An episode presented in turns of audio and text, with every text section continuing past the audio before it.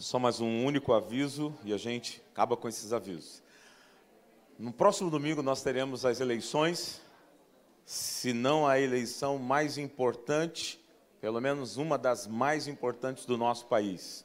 E nós precisamos mesmo, como disse o diácono Endel há pouco, clamar ao Senhor e mostrar ao Senhor qual é o nosso desejo, qual é a nossa vontade em relação àqueles que o Senhor tem reservado para nós, e óbvio que nós podemos escolher. Deus nos dá essa graça, essa permissão para orarmos desse sentido. Então, próximo domingo nós teremos culto normal em todos os horários, tanto pela manhã quanto à noite, ok? Como a, a votação acontece desde amanhã até o final da tarde, então você poderá, você poderá estar também sendo uh, uh, cidadão brasileiro cumprindo o seu propósito e também um profeta.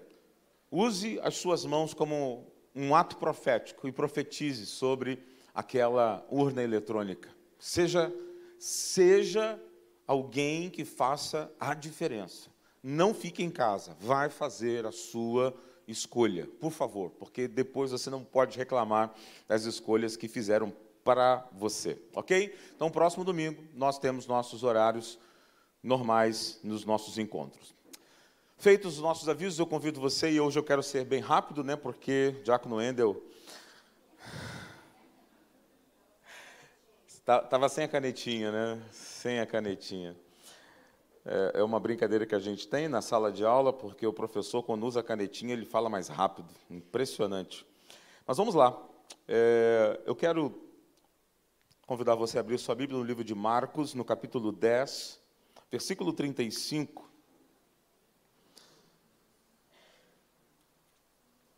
Quero também agradecer à igreja, aos pastores que nos abençoaram no domingo passado, durante os dois horários de culto, durante todo o encontro. Nós não pudemos estar aqui, eu e minha esposa. Nós estávamos atendendo a um casal amigo dessa igreja, um casal membros dessa igreja, que perderam sua filha de 23 anos de idade, que deixou um bebê de um ano e oito meses, e foi um, uma situação muito difícil para eles. E nós fomos no sábado para lá e ficamos no domingo até segunda-feira. E, enfim, é, foi necessário a nossa ida até lá para ajudá-los nesse consolo, no conforto como pastores e como amigos. Então, por isso, nós não pudemos estar aqui na semana passada, mas agradeço a toda a igreja, a todos os pastores, os líderes e ministros do Senhor que nos representaram muito bem aqui. O Senhor tem confortado essa família, mas não deixe de orar, viu? O casal é o André, Luciana, e tem o seu filho também, o Andrezinho. Eles estão muito inconsoláveis, muito difícil, uma situação muito complicada. Eu peço que vocês continuem orando pela vida deles, ok? Marcos capítulo 10, versículo 35 em diante. Eu estou na NAA e diz o seguinte: Uh, então se aproximaram dele Tiago e João, filho de Zebedeu, filhos de Zebedeu, dizendo: Mestre, queremos que o Senhor nos conceda o que vamos pedir. E Jesus lhes perguntou: O que querem que eu lhes faça? Eu aqui, irmãos, interrompendo rapidamente a leitura, eu, eu aqui imagino Jesus rindo nessa hora. Porque, de repente, eles estão ali falando: Jesus, a gente quer que você nos atenda naquilo que a gente vai te pedir. É meio ousado, você não acha? É meio ousado.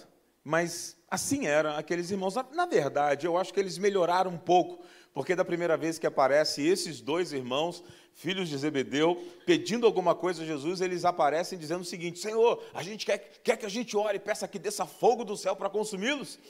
Então, de repente, ali eles já melhoraram um pouco, né? mas assim, é, ainda está um pouco fora da oração correta em que a gente possa imaginar que seria uma oração dos discípulos. Eu imagino Jesus respondendo com um certo ar de sorriso, no versículo 36. O que querem que eu lhes faça? Eles responderam: Permite-nos que, na sua glória, nos assentemos um à sua direita e o outro à sua esquerda.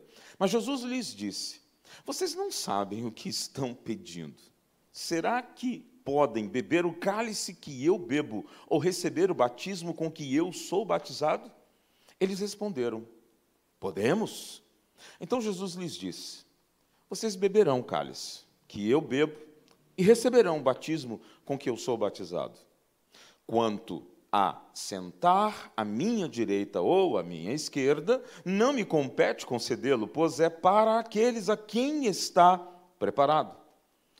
Quando os outros dez discípulos ouviram isso, começaram a ficar indignados com Tiago e João. Mas Jesus, chamando todos para junto de si, disse: Vocês sabem que os que são considerados governadores dos povos os dominam e que os seus maiorais exercem autoridade sobre eles. Mas não entre vocês, não é assim. Pelo contrário, quem quiser tornar-se grande entre vocês, que se coloque a serviço dos outros, e quem quiser ser o primeiro entre vocês, que seja servo de todos. Pois o próprio Filho do Homem não veio para ser servido, mas para servir e dar a sua vida em resgate por muitos.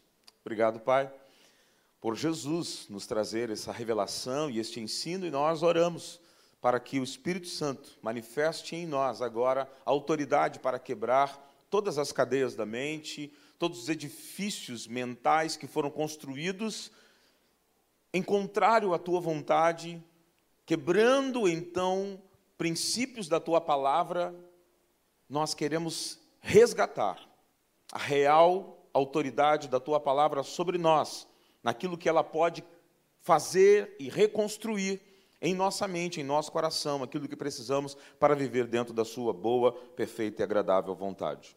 Nós te agradecemos e oramos em o nome de Jesus. Amém e amém. Queridos, uma das coisas que mais explode a minha mente quando eu leio as Escrituras, principalmente quando eu vou ler Jesus, é o momento em que Jesus vai aos seus discípulos e ele, como Rei da Glória, ele, como Rei dos Reis, ele não vem para ser servido, mas ele vem para servir.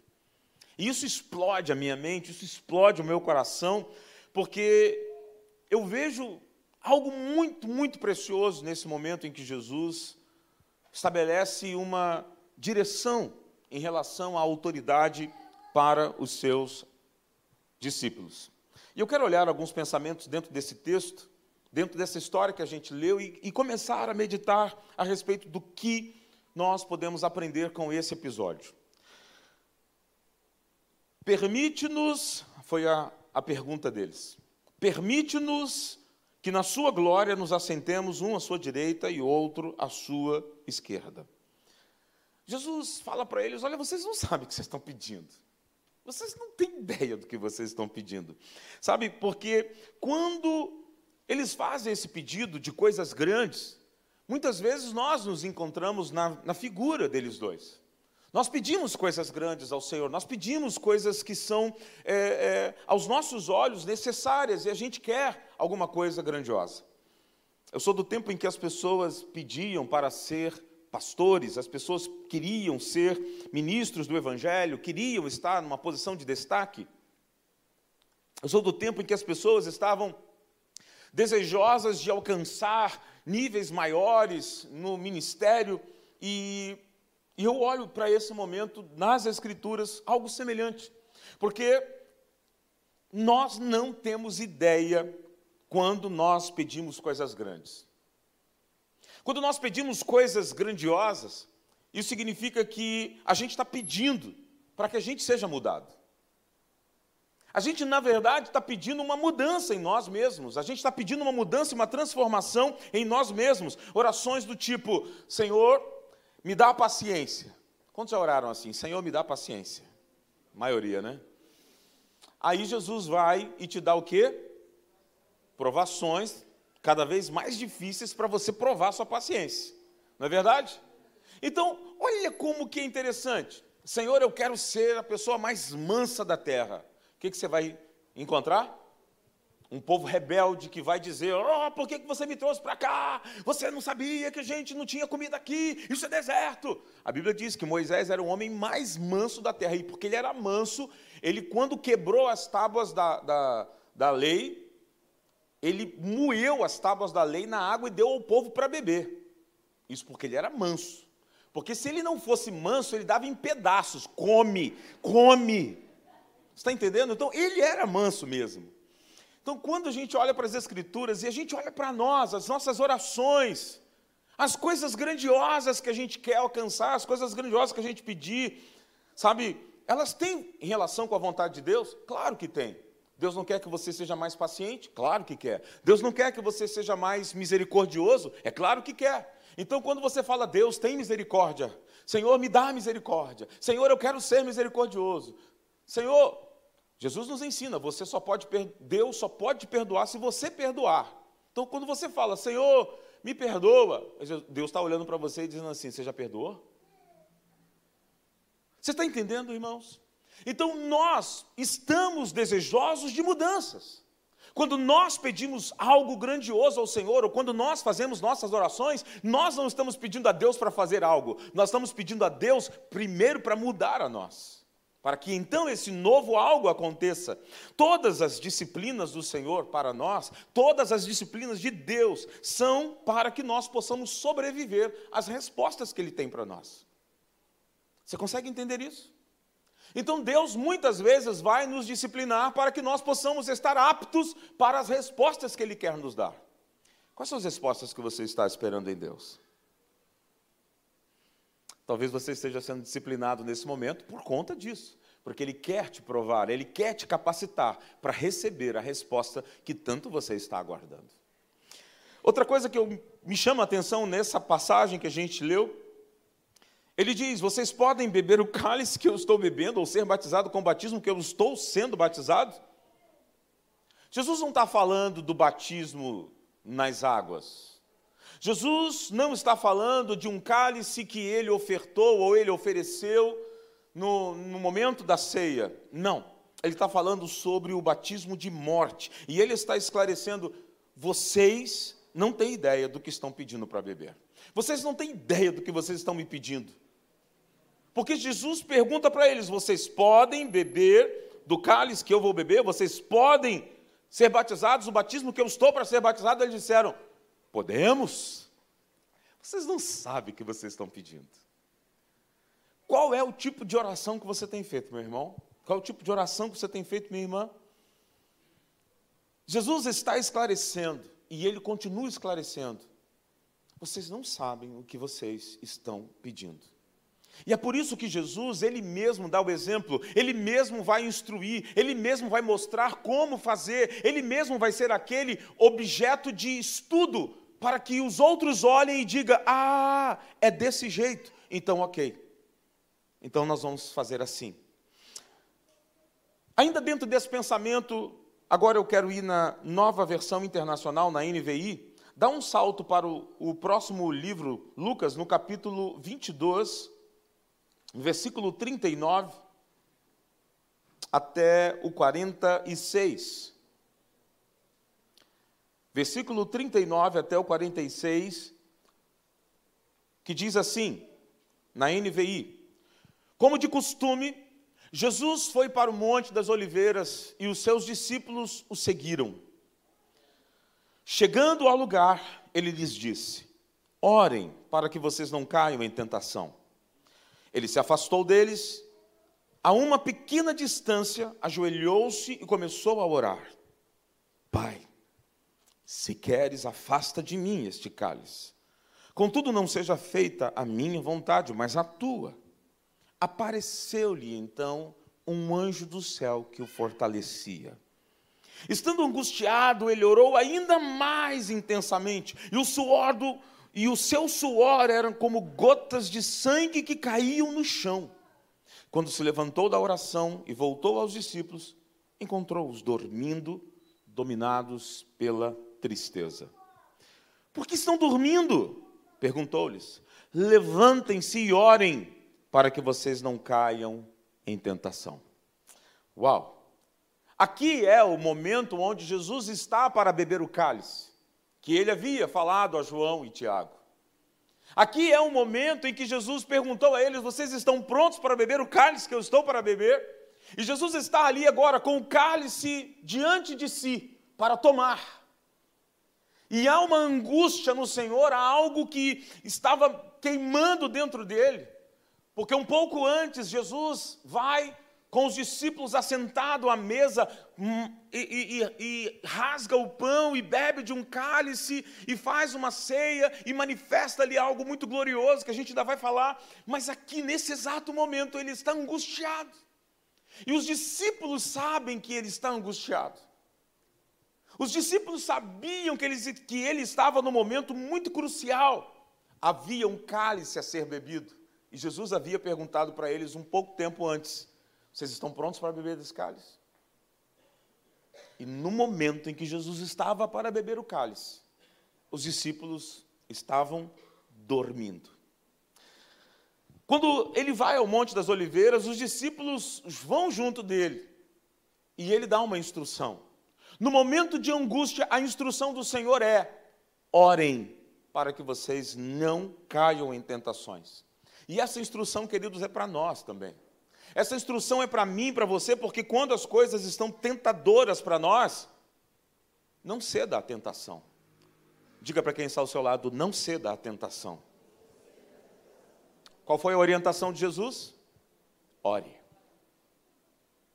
Ore. Ore.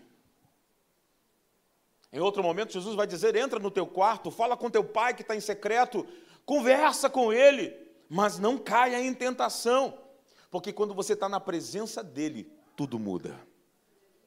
Quando você está na presença de Deus, tudo muda. Por isso, quando a tentação vier, não faça outra coisa, senão ore. Então diga para teu irmão, não caia em tentação, ore. As coisas dentro do nosso coração são uma grande luta uma grande batalha.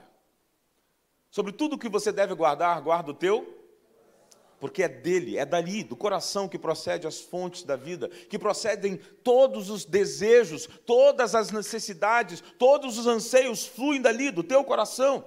E então, quando você entra na presença dele, permita que ele recolha o mal do teu coração, para que ele recalibre os seus valores. Eu quero ser recalibrado pelo Senhor. Eu quero to tomar um, um, uma postura de andar em uma condição de ser reexaminado, recolocado num caminho. Parece que a graça, algumas vezes, nos faz entrar por um caminho que a gente, de certa forma, começa a tomar um caminho da estupidez. Perdoe-me pela, pela expressão, mas parece que a gente olha a graça como algo assim. A gente olha a graça como algo muito barato, muito simples, e a gente faz o que a gente quer, e a gente se torna literalmente uma pessoa estúpida. A gente acha que, ah, Jesus vai entender. Ah, não tem problema, porque Jesus vai compreender, Ele sabe da minha dor, Ele sabe do meu sofrimento, Ele sabe que é difícil suportar a tentação. A orientação dele é: se você tiver em tentação, ore. Não dê lugar à tentação, ore. Permita que ele recolha o mal, entre na presença do Senhor e fala: Senhor, olha para o meu coração, tira todo o mal e recalibre os meus valores, recalibre os meus desejos, recalibre a minha vontade, recalibre os meus sonhos. Coloca a tua vontade plena dentro de mim. Me permita viver aquilo que o Senhor deseja para mim. Eu tenho uma oração particular Todos os dias pela manhã, eu me coloco diante do Senhor e declaro, Senhor, o que, que o Senhor tem escrito na tua agenda para mim. Que eu esteja inserido na tua agenda, que eu faça exatamente o que o Senhor escreveu a meu respeito. Faça isso, irmãos. Não ande pelos teus próprios desejos, pela tua própria vontade, pelo teu próprio coração. Você que está em casa, está aí sentado no seu sofá ou até mesmo curtindo alguma outra coisa à vontade, como se nesse momento talvez seja um entretenimento. Não todos, mas alguém está olhando para esse momento, assistindo como um entretenimento e não é isso. O Senhor te chama para perto, Ele te chama para mais próximo.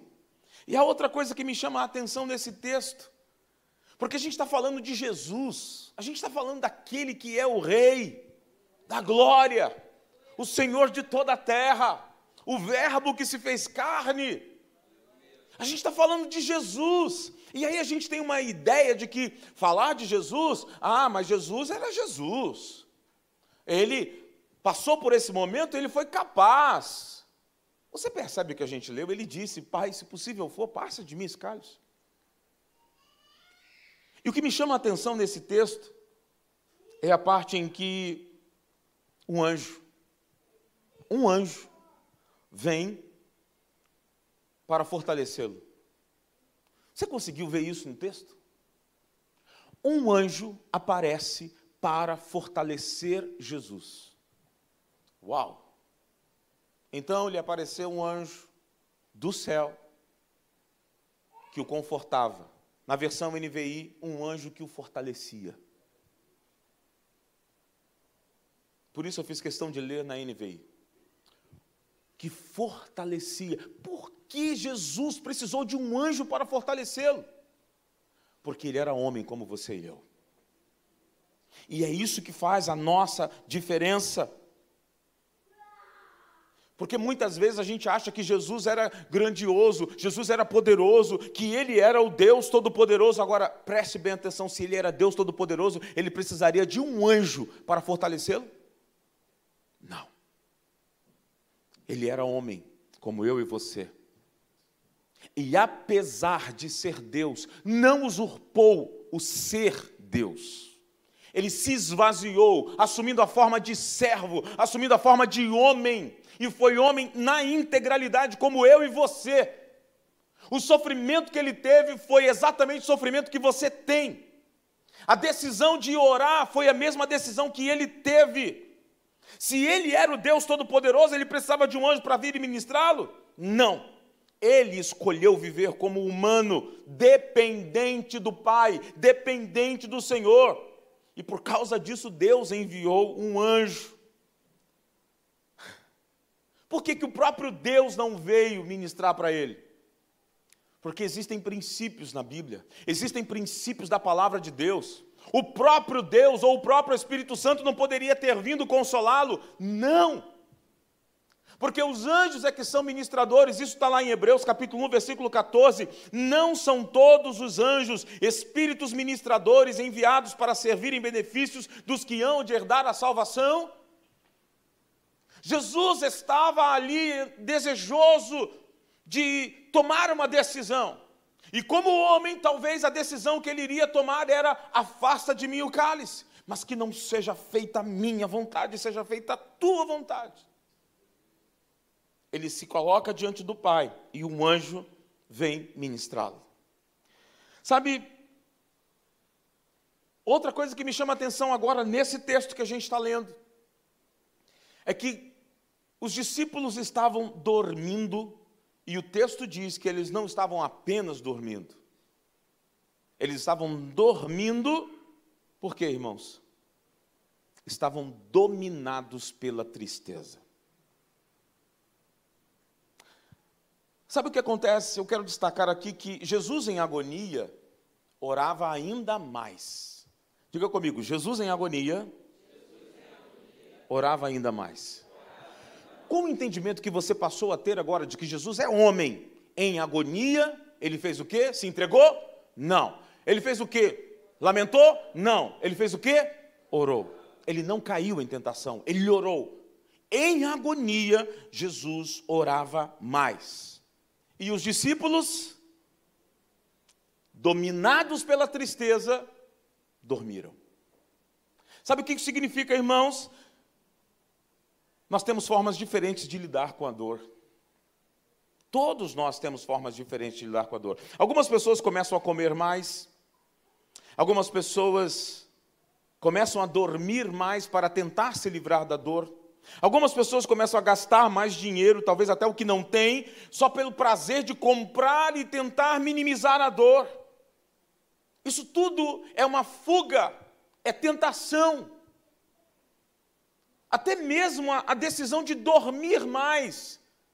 Em agonia, Jesus orava mais. Em uma atitude de dominados pela tristeza, os discípulos dormiram. Que atitude nós estamos tomando, irmãos? Diante da dor, diante da agonia, diante do sofrimento. E sabe o que é interessante? É, eu preciso ouvir Jesus.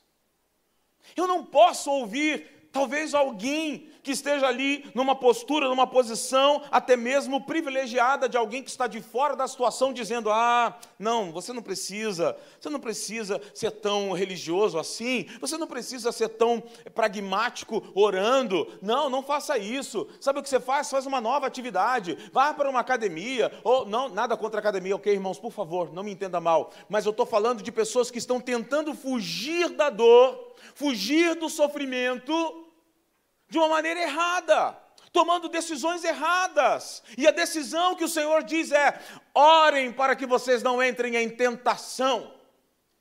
Traduzindo isso é: orem para que vocês não sofram mais ainda. Em agonia, Jesus orou mais, orava ainda mais, ainda mais, ainda mais. Em tristeza, Dominados pela tristeza, os discípulos dormiram. O que Jesus está nos dizendo aqui, irmãos, é que alguma coisa acontece quando nós tomamos decisões. Quando nós decidimos, e quando você decide entrar na presença de Deus, as coisas começam a ser restabelecidas. Jesus, mais uma vez, vai dizer para os discípulos: vocês estão dormindo? Não, não façam isso. Orem para que vocês não entrem em tentação.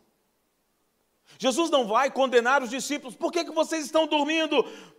Não, ele simplesmente vai dizer: acordem, orem, muda de postura, para de ficar tentando o trivial, de tentar resolver os problemas da maneira que você acha que é melhor, ou de que um amigo diz para você que deveria ser a melhor forma para você tentar resolver essa situação de sofrimento que você está. Não. Por favor, alguma coisa vai acontecer na presença de Deus. Alguma coisa acontece na presença de Deus. Ore, ore, ore, ore. As coisas precisam ser recalibradas no teu coração.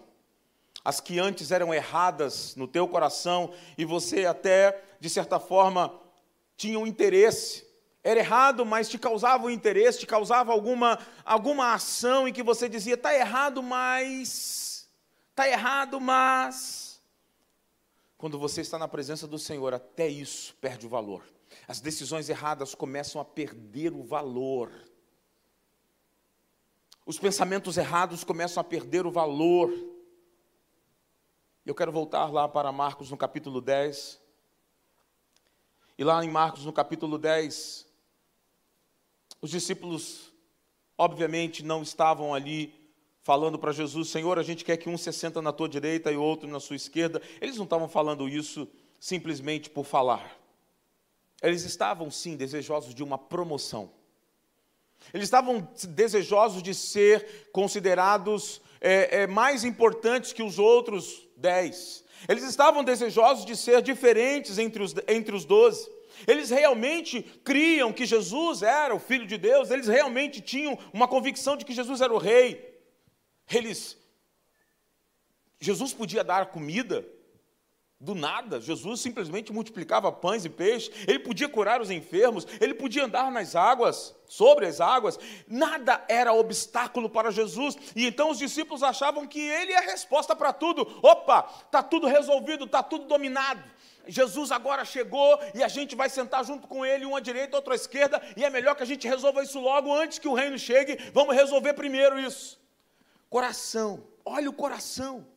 Coração ansioso, coração desejoso de promoção, corações desejosos de coisas grandes, e olha o perigo de querer coisas grandes, olha o perigo de desejar coisas grandiosas. O que é que acontece quando eu desejo coisas grandiosas? Mudanças vão acontecer. Sabe, tudo que eles puderam pensar que um rei e um reino pudesse lhes oferecer, lhes proporcionar, eles começaram a desejar. Eles começaram a imaginar o reino de Roma, e começaram a imaginar o César, e começaram a imaginar a autoridade dos, dos capitães, a autoridade dos apóstolos, que era uma, uma autoridade romana, não era um, um nome a palavra apóstolo não é um nome cristão, não é um nome religioso. A palavra apóstolo ela, ela é oriunda de Roma, como capitães de autoridade para estabelecer o reino de Roma nas cidades conquistadas. E Jesus chama os discípulos de apóstolos, e eles estavam ali muito atônitos e ansiosos, porque ele disse: Não, se ele está chamando a gente de apóstolo, então nós vamos dominar. O orgulho, o desejo no coração, estava realmente desejosos de querer coisas grandiosas. Então eles começaram a desejar estar em popularidade. Eles queriam ser populares. Eles queriam colocar a si mesmos como importantes naquele reino.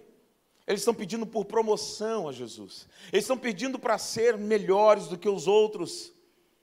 E Jesus nos pergunta se eles estão prontos para o sofrimento. Vocês estão prontos para sofrer? Tem um detalhe nessa pergunta. O que a gente faz com a dificuldade? O que a gente faz quando vem o sofrimento? Muitas pessoas estão passando por dificuldades, muitas pessoas estão passando por sofrimento. Só que tem gente que não está passando por sofrimento, mas está buscando sofrimento. E acha que o sofrimento é um troféu.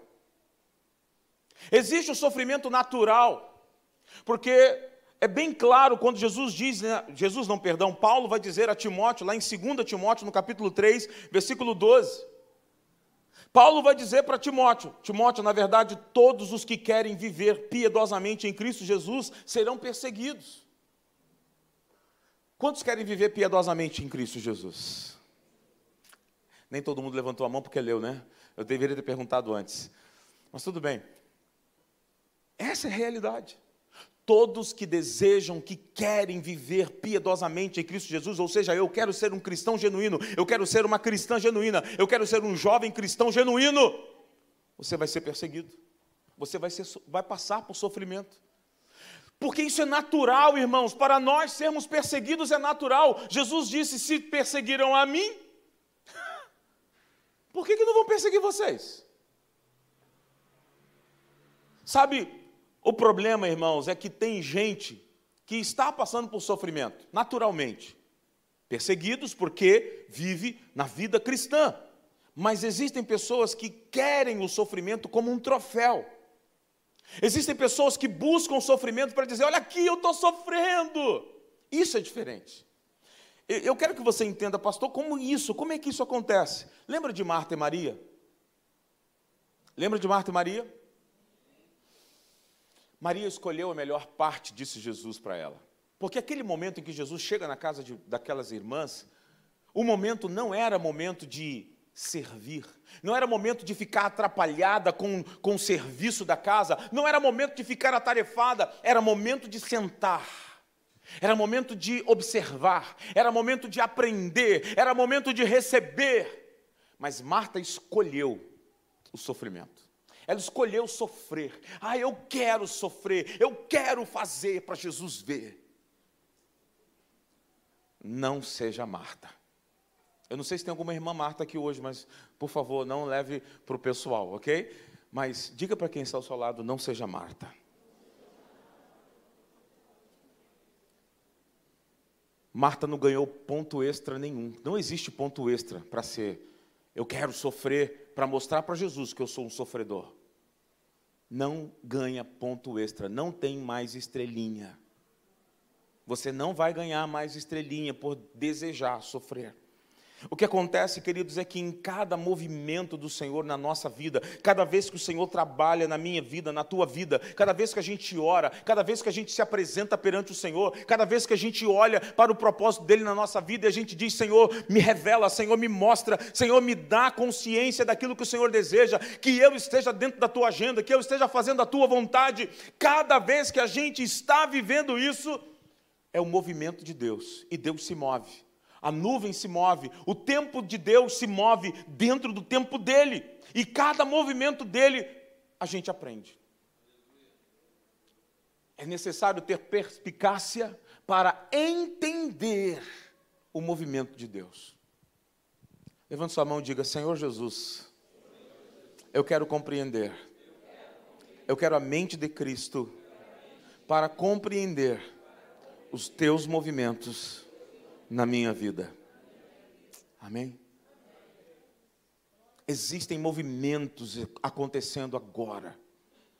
Acabei de falar para vocês há pouco sobre um ano novo que está acontecendo. Existem coisas acontecendo no mundo sobrenatural e que vai afetar a igreja e que vai afetar o mundo. Talvez um dia eu venha falar mais especificamente sobre este assunto, mas é um ciclo que se encerra e um novo que começa, e existe princípios espirituais acontecendo nesse movimento de Deus. Agora, nesse exato momento. Há duas horas atrás que começou um novo tempo, uma nova fase para o mundo. E nós estamos agora vivendo isso. Então, que a igreja possa se preparar para o que Deus está fazendo. Jesus, que era perfeito, sofreu. Imagine nós que somos perfeitamente imperfeitos. Sabe? Quando Deus começa a fazer uma coisa nova, aqueles que começaram com as coisas do passado, aqueles que experimentaram as coisas do passado, aqueles que estavam envolvidos nas coisas do passado, vão provavelmente entrar em discordância e vai te perseguir, e você vai ter que lidar com esses momentos. Porque cada vez que você lida com as circunstâncias e cada vez que você passa por elas, cada vez que você, ao invés de cair em tentação, vai orar, é uma promoção que chega para você. Eu quero ser promovido, mas eu não quero buscar a promoção. É isso que Jesus está dizendo para os irmãos. Tiago e João, João, vocês não sabem o que vocês estão pedindo. Tem gente que quer sofrer, e não é por aí. É por isso que Jesus pergunta: vocês podem beber o cálice? Vocês podem beber o cálice que eu estou para beber? Lá em Marcos, no capítulo 10, aí mesmo, no, no, no versículo 29 e 30, olha o que, que Jesus diz para os discípulos. Ele vai falar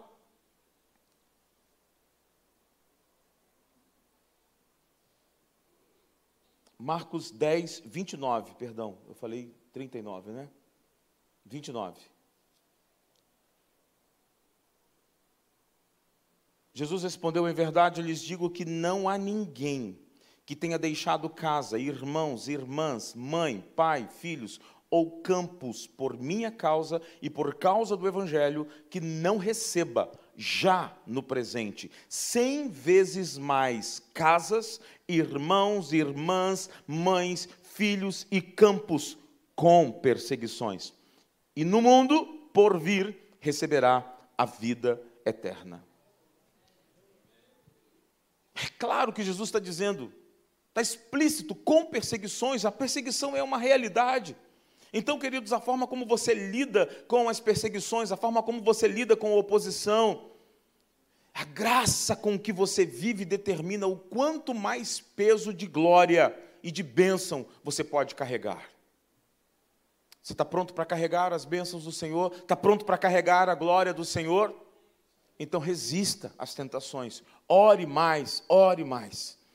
Eu vou para João no capítulo 13, João, no capítulo 13, ainda dentro desse assunto, dentro de uma, dentro de uma nova ótica, aonde João enxerga outra coisa naquele mesmo momento.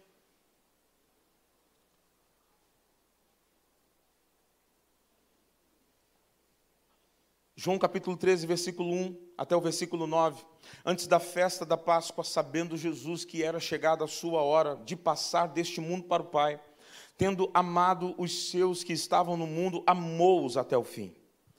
Durante a ceia, tendo já o diabo posto no coração de Judas Iscariotes, filho de Simão, que traísse Jesus, sabendo este que o Pai tinha confiado tudo às suas mãos e que ele tinha vindo de Deus e voltava para Deus, levantou-se da ceia, tirou a vestimenta de cima e, pegando uma toalha, cingiu-se com ela.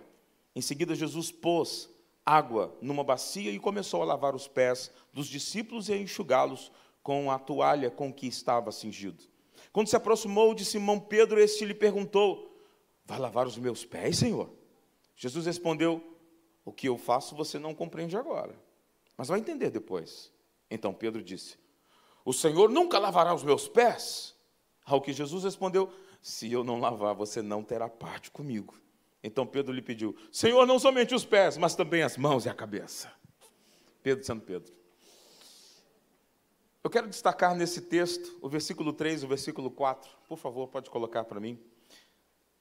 Sabendo este que o pai tinha confiado tudo às suas mãos e que ele tinha vindo de Deus e voltava para Deus, levantou-se da ceia, tirou a vestimenta de cima e, pegando uma toalha, cingiu-se com ela. Esse é o grande mistério para mim. Eu não sei se alguém vai entender isso, eu não sei se alguém vai compreender isso algum dia. Mas Jesus é eternamente Deus. Ele é eternamente Deus, mas ele escolheu viver como homem. É isso que explode a minha mente. E quando ele soube que ele era filho de Deus? Pergunte para você mesmo: quando Jesus soube que ele era filho de Deus? Quando foi que ele teve o insight de: epa, minha mãe tem uma história de que eu nasci, ela era virgem. Existe uma profecia lá em Isaías que nasceria o filho de uma virgem. E o meu nome é um nome que foi dado por um anjo. Uou, uou, uou, uou! sou eu. Você já se deu conta de quando foi que Jesus descobriu que ele era filho de Deus? Eu não sei quando foi, não sei se foi na concepção, não sei se foi no nascimento, não sei se foi com três anos, com quatro, cinco anos de idade, não sei quando foi. Mas o fato é que nesse versículo 3 diz: Ele sabia sabendo, bota o 3 novamente, por favor. Sabendo que o pai tinha confiado tudo às suas mãos. Diga comigo, ele sabia. Ele não tinha dúvida nenhuma de quem ele era. Sabe o que isso significa para mim? O Rei da Glória, que tem todos presentes naquela sala, todos deveriam estar ali servindo a Ele, todos deveriam estar ali com todas as honras, todas as glórias para manifestar diante dele a honra que ele merecia, porque ele sabia que ele era filho de Deus. Ele que estava naquela sala e todo mundo deveria fazer algo sobrenatural, algo maravilhoso, tornar aquele momento um momento singular. Ele se levanta ele se levanta, ele pega água, ele pega uma toalha, ele coloca no seu braço e ele começa a lavar os pés aos discípulos. Uau! Gente, meus filhos no Senhor, Jesus está ali modelando, ele está ali mostrando mais uma vez o um modelo de como ser. Esse é o modelo do reino. Esse é o modelo do reino de Deus: o maior é o que serve, o primeiro é o último, é dando o que se recebe, é o paradoxo do evangelho do reino. E ali Jesus está mostrando aos discípulos: vocês querem promoções, vocês querem se sentar a uma mesa e outro à direita, vocês não sabem o que vocês estão pedindo. Ele, Rei dos Reis e Senhor dos Senhores, não sabemos quando ele teve esse insight de que era filho de Deus, mas ele sabia naquela hora que ele era de Deus e voltaria para Deus, que ele vinha de Deus e voltaria para Deus. E ele começou a lavar os pés aos discípulos. O contexto aqui, irmãos, é muito poderoso. Eu, eu olho para esse texto e eu falo, meu Deus, que coisa maravilhosa. Jesus é consciente de que ele é o filho de Deus e que ele estava vindo de Deus e que voltaria para Deus. E ele toma a postura de servo. Isso é identidade. Ele sabe, eu sei quem eu sou. E porque eu sei quem eu sou, eu revelo a verdade de como deve ser no reino do meu Pai. Não há um impostor ali. Não há uma uma uma máscara. Não, ali é o coração do rei revelado, ali é a manifestação do reino revelado. Numa falsa identidade, as pessoas começam a se impressionar consigo mesmas. Diácono Wendel falou isso agora há pouco aqui. No momento do ofertório, quando você olha só para você mesmo, você não vai ver ninguém com necessidade. Você vai olhar para os outros e vai achar que os outros é que, que deveriam te abençoar, que deveriam abençoar você, que deveriam fazer alguma coisa por você, porque você só tem olhos para si mesmos, para si mesmo.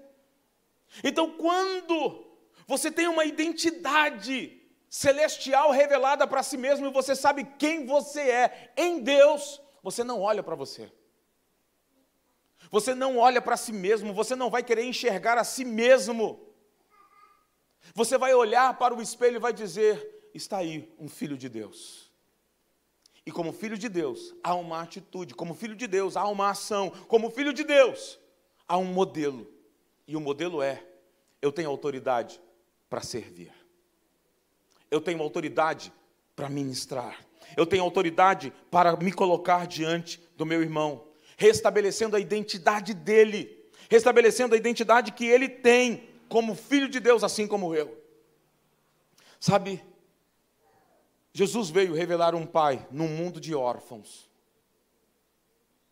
É esse o problema de muita gente. Não tem uma identidade em Deus como filho e filha de Deus, e é por isso que Jesus veio revelar a um mundo de órfãos quem Ele é, quem é o nosso Pai. Por isso, Jesus diz e ensina: quando vocês orarem, orem, Pai Nosso. Pai Nosso. Ele quer mudar a maneira como a gente percebe a vida, Ele quer mudar a maneira como a gente percebe a nós mesmos, Ele quer mudar a maneira como a gente enxerga os outros. Ele quer mudar a maneira como a gente ouve, ele quer mudar a maneira como a gente fala, ele quer mudar a maneira como a gente age e reage. Há algo a se aprender com Jesus e não com as nossas próprias vidas. Se formos olhar para nós mesmos, queridos, nós estamos perdidos, porque a gente não sabe pedir como convém. Vocês não sabem o que estão pedindo, vocês não têm ideia do que vocês estão pedindo. João 13, 3. Esse texto é fantástico, sabendo este que o Pai tinha confiado tudo às suas mãos e que ele tinha vindo de Deus e voltava para Deus. Jesus está consciente de duas coisas antes de colocar a toalha no seu braço. Duas coisas ele está consciente: a visão de Pai que Deus deu a Jesus foi confirmada numa consciência que ele possuía de recursos ilimitados. Jesus não tinha falta de nada. Sabendo este que o Pai tinha confiado tudo às suas mãos. Quando você é filho, quando você tem uma identidade de filho, você sabe que tudo foi dado para você. Você não precisa procurar nada, você não precisa buscar nada. Quando você é filho, você simplesmente basta, basta você simplesmente dizer: Pai, eu preciso. Pai, eu estou querendo. Pai, você pode me dar. Mas olha a identidade de Jesus, sabendo que ele poderia possuir tudo, sabendo que ele poderia ter recursos ilimitados, ele não tinha falta de nada. Se os discípulos precisavam de dinheiro para pagar imposto, ele dizia: vai ali, pesca um peixe e paga o imposto. Se eles tinham fome, Jesus dizia: o que, vocês têm aí? Cinco pães e dois peixinhos. Beleza, dá-lhes voz de comer. Cinco mil pessoas. Se eles tinham necessidade de qualquer coisa, Jesus tinha extrema abundância, porque ele estava num mundo que tem conexão direta com o Pai.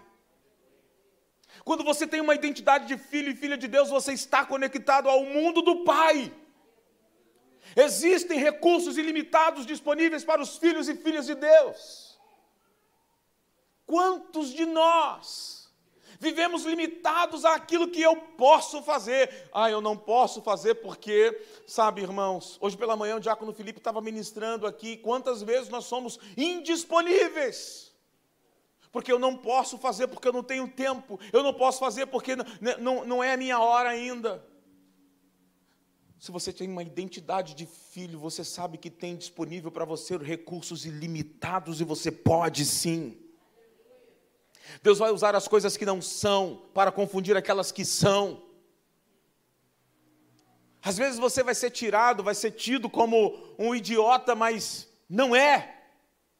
Você tem a sabedoria do alto, você tem a sabedoria do céu, você tem uma identidade celestial, você tem recursos ilimitados à tua disposição. E nós, como igreja, precisamos começar a tomar posse disso que está liberado para nós. não é simplesmente não ter falta. Não é apenas não ter falta, mas é, na verdade, um mundo de extrema abundância. É mais do que teologia, irmãos. É mais do que conhecimento. Jesus vivia com uma consciência de um mundo, incluindo dinheiro, mas não é isso o nosso ponto. Mas é mais do que isso. Como filho, você tem acesso ao Pai. E Jesus fala: tudo que meu Pai me deu, eu dou para vocês. Tudo que meu Pai me deu, eu entrego para vocês. Sabe o que falta na igreja dos dias de hoje? É consciência de filhos. Nós ainda vivemos como órfãos, porque órfãos, queridos, vivem num mundo limitado. Eu vou adiantar um pouco. Porque quando as pessoas não entendem a sua identidade de Deus, elas lutam por honra elas querem ser reconhecidas. E essa é uma identidade de órfão.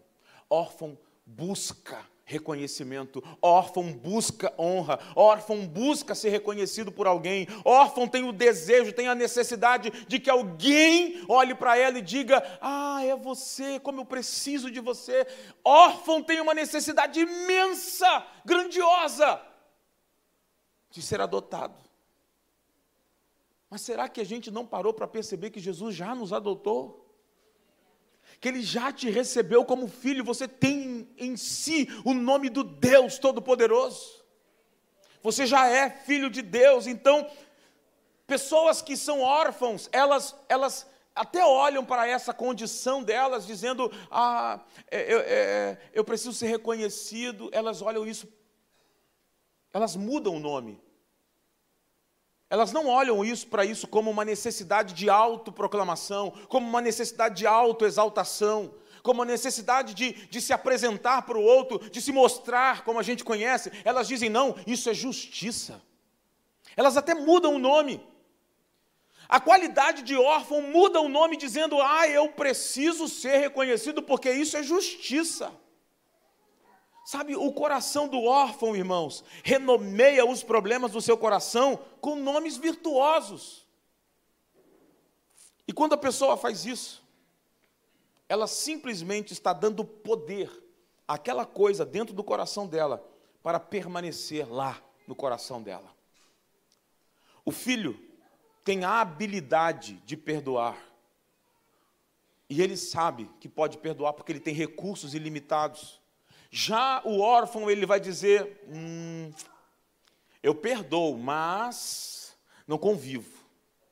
Eu perdoo, mas não, não, não posso me aproximar. Está perdoado, mas não vai chegar perto de mim. Está perdoado, mas mudou tudo.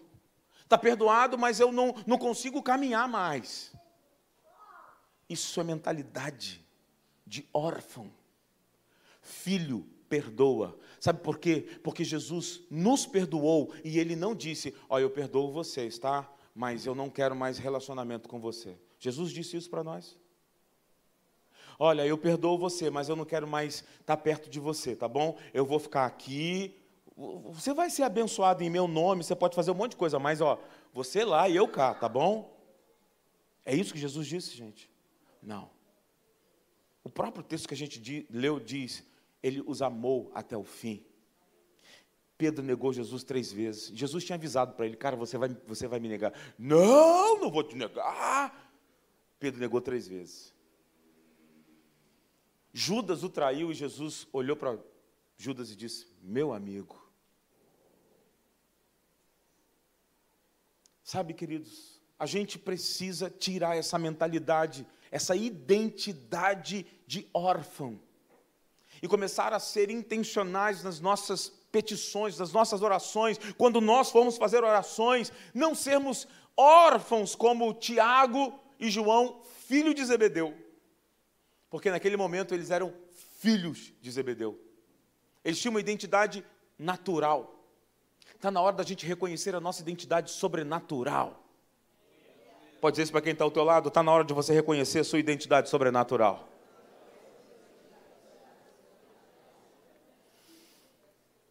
Quando você tem identidade de filho, você sabe que teu pai é muito mais generoso.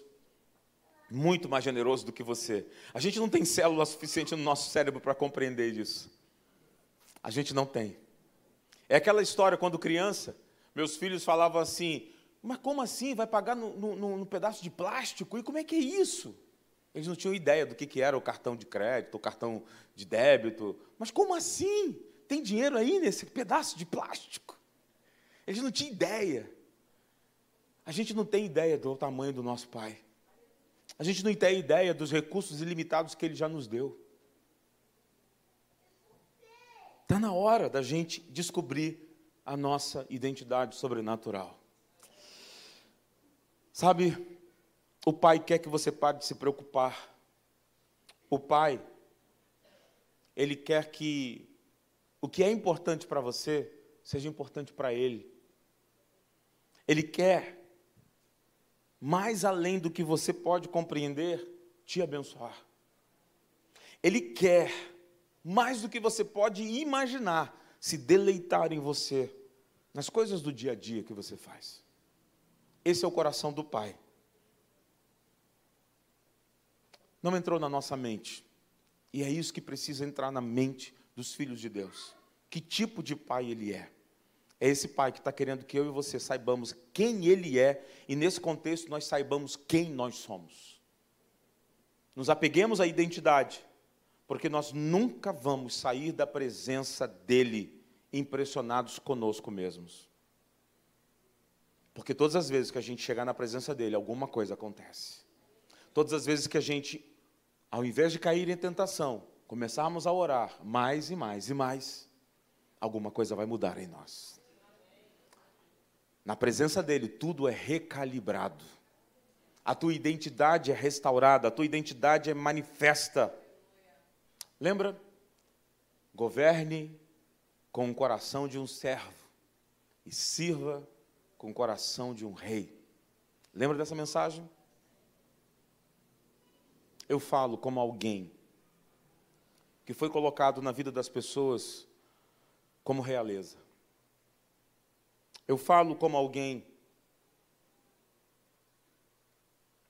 que sabe por que está neste lugar. Por que, que eu estou aqui nesse altar? Para que você possa receber, para que você possa alcançar o que eu tenho e compartilhar com você para liberar sobre você o destino que você precisa alcançar. Eu estou aqui como voz de Deus, como voz profética sobre a sua vida, para que quando você servir com o coração de um rei, você também possa encontrar nas outras pessoas a realeza que elas possuem. Porque é isso que acontece quando a gente serve com o coração de um rei. A gente mostra às outras pessoas que elas também são reais. Reais no sentido de realeza. Então, não procure o lixo na vida de ninguém. Procure o tesouro na vida do seu irmão. Amém? Glória a Deus. Aleluia. Louvado seja o Senhor. Por favor.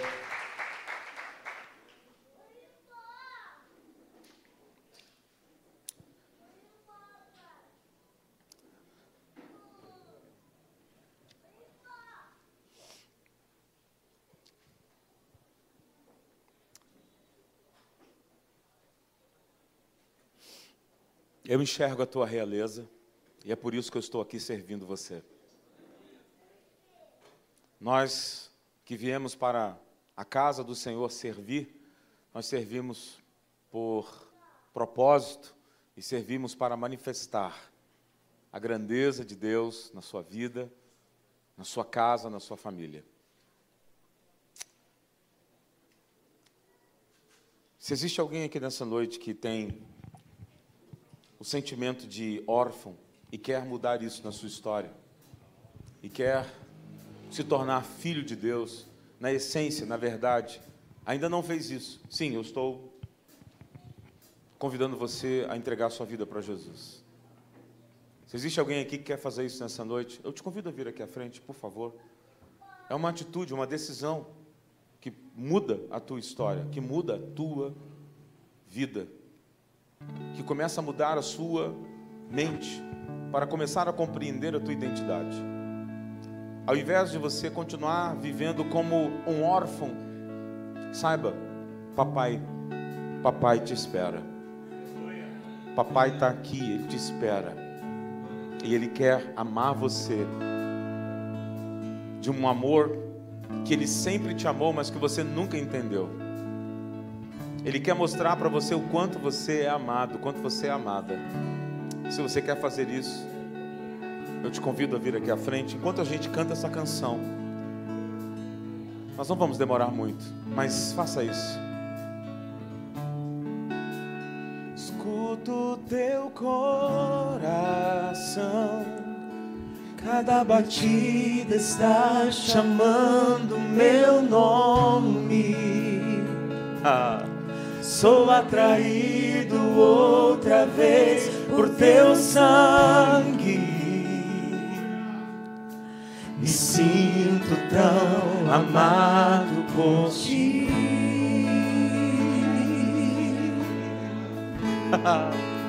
Me encontro em teu coração,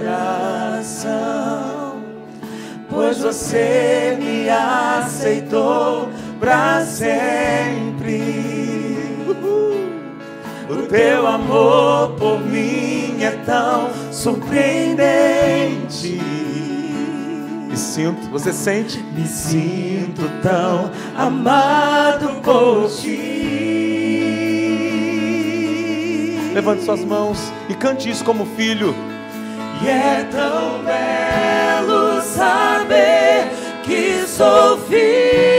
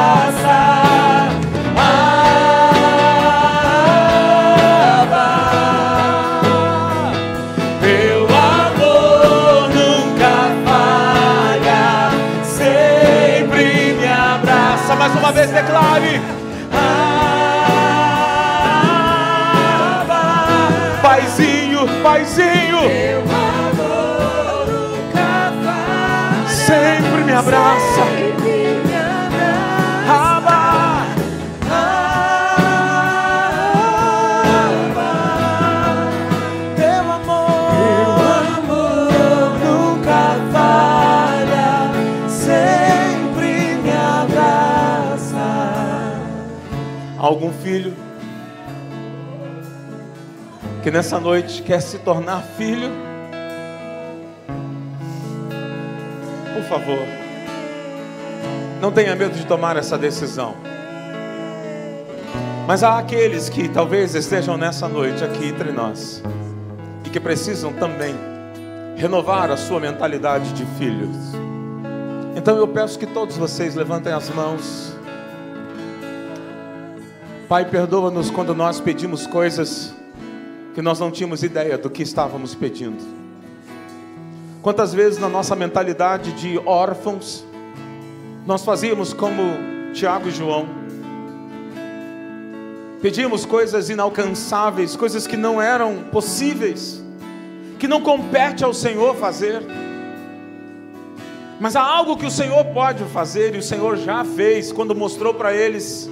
Quando o Senhor disse para eles: Vocês vão, vão viver em sofrimento, vai acontecer o sofrimento, mas faz parte faz parte de algo que Deus Pai quer manifestar em você, faz parte de algo maior do que você mesmo.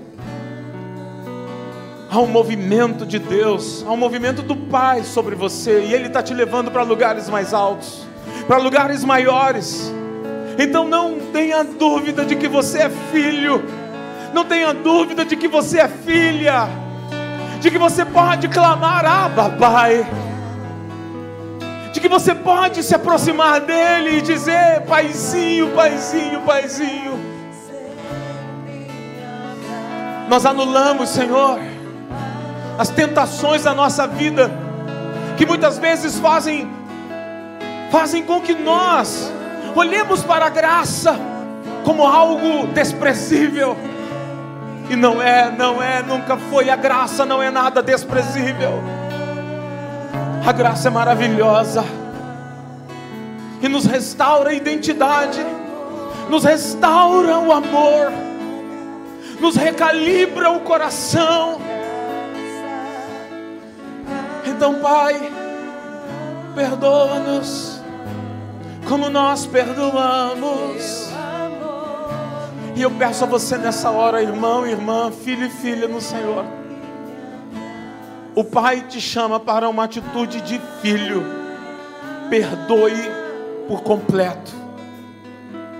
Não perdoe pela metade, porque Ele não te perdoou pela metade, Ele te perdoou por completo.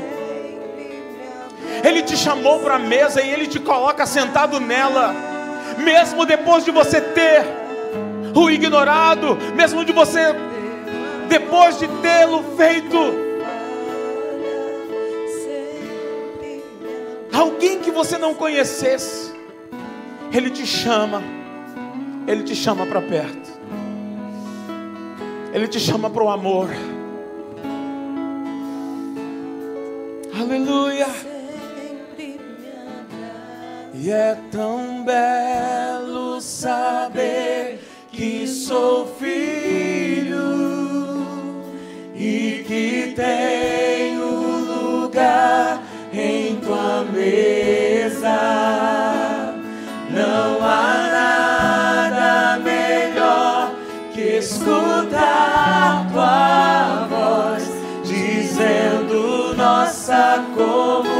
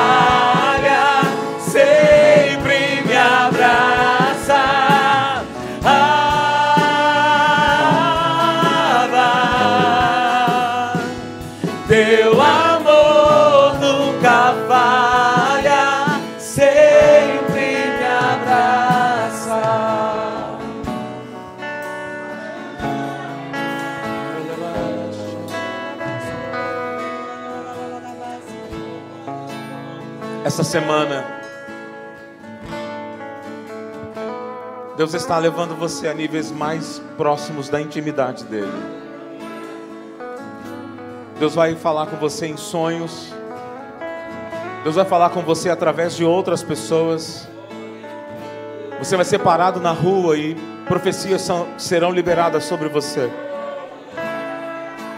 No seu trabalho tudo vai ser diferente porque você vai entrar no teu trabalho não mais como uma vítima, você vai entrar no teu trabalho como profético, como filho, com uma identidade de quem está lá para servir e de manifestar o reino. Não mais uma mentalidade de órfão, mas uma mentalidade de quem tem o amor verdadeiro manifesto através da sua vida. A sua casa será cheia da presença do Senhor os seus negócios serão cheios da glória do Senhor.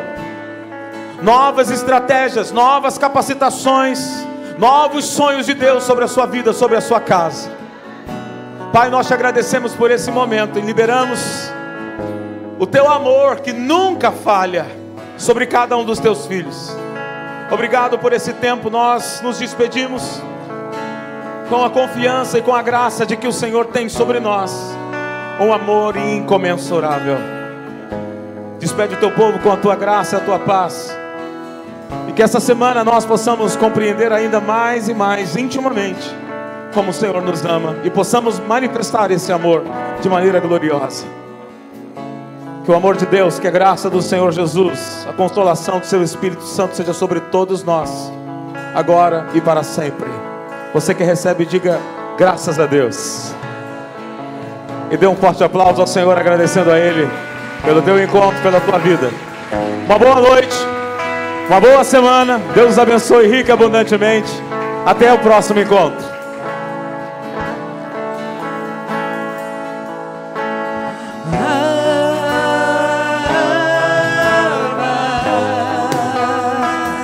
Deus.